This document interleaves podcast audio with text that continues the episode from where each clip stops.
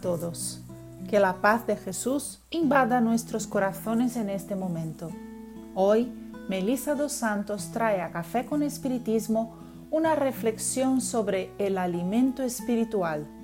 Es una historia contada por Mei Mei que está en el libro Padre Nuestro, psicografía de Chico Xavier.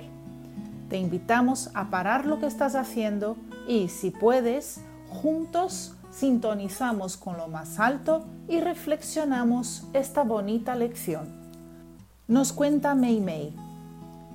El profesor luchaba en la escuela con un gran problema. Los alumnos leían muchas historias de hombres malos, de robos, de crímenes y pasaron a vivir en plena insubordinación.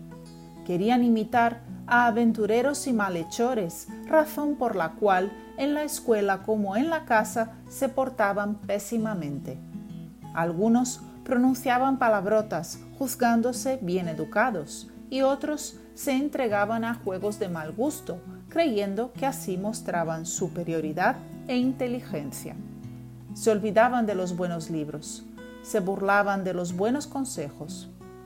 El profesor, en vista de eso, cierto día reunió a todos los alumnos de la escuela para la merienda acostumbrada y les presentó una sorpresa exquisita. Los platos estaban llenos de cosas inapropiadas tales como panes envueltos en lodo, dulces con patatas podridas, pedazos de manzanas con tomates deteriorados y jaleas mezcladas con hiel y pimienta.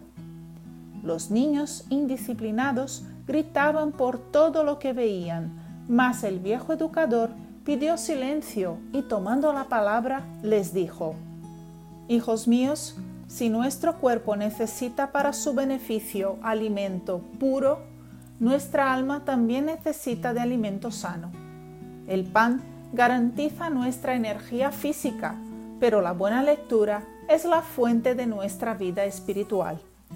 Los malos libros, las historias de difamaciones, reportajes infelices y actos criminales son como sustancias inapropiadas para que absorbemos, envenenando así nuestra mente y perjudicando nuestra conducta.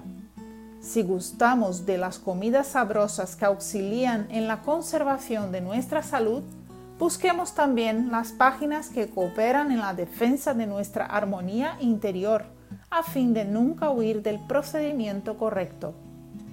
Con esa prédica, la hora de la merienda fue cerrada. Los alumnos se retiraron cabizbajos y poco a poco la vida de esos niños se fue rectificando y cambiando así para mejor. Esta historia de Mei Mei es una gran advertencia para todos nosotros. ¿De qué nos venimos alimentando?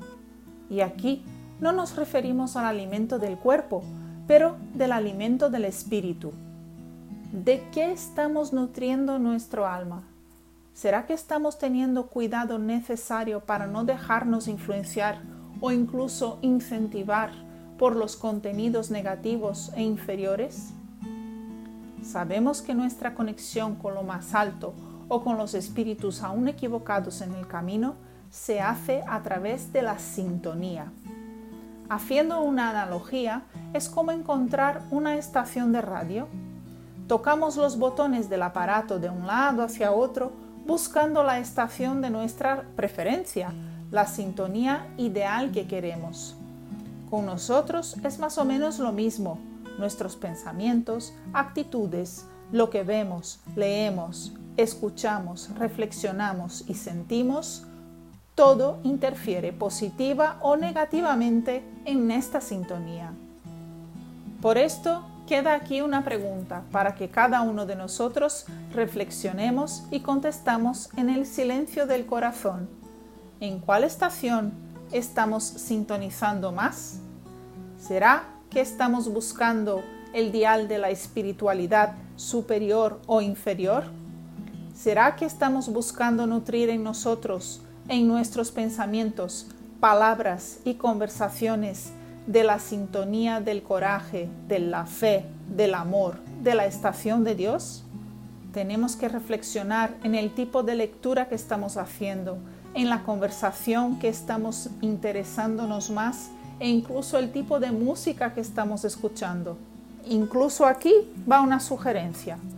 Escucha música clásica diariamente si puedes. Varios libros espíritas hablan sobre las músicas clásicas en la espiritualidad y las encuestas recientes apuntan también los beneficios de estas canciones.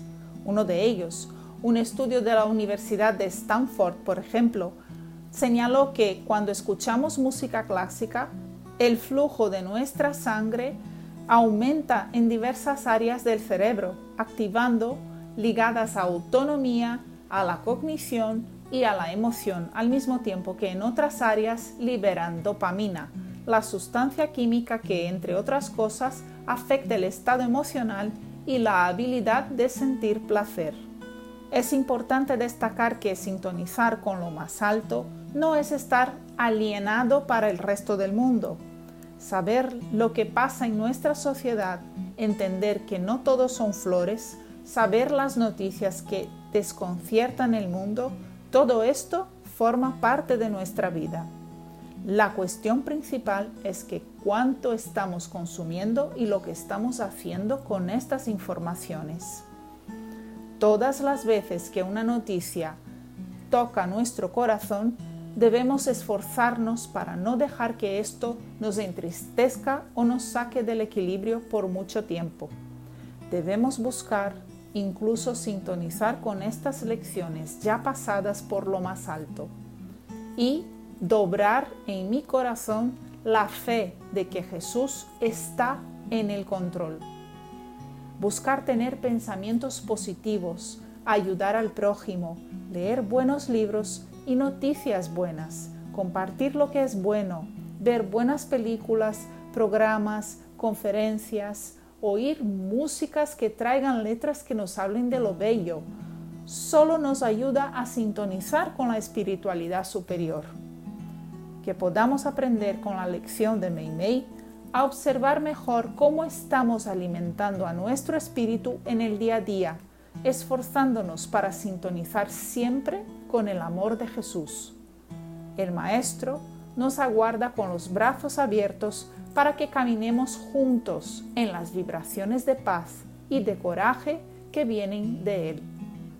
Mucha paz, sintonía en el bien y hasta el próximo episodio de Café con Espiritismo.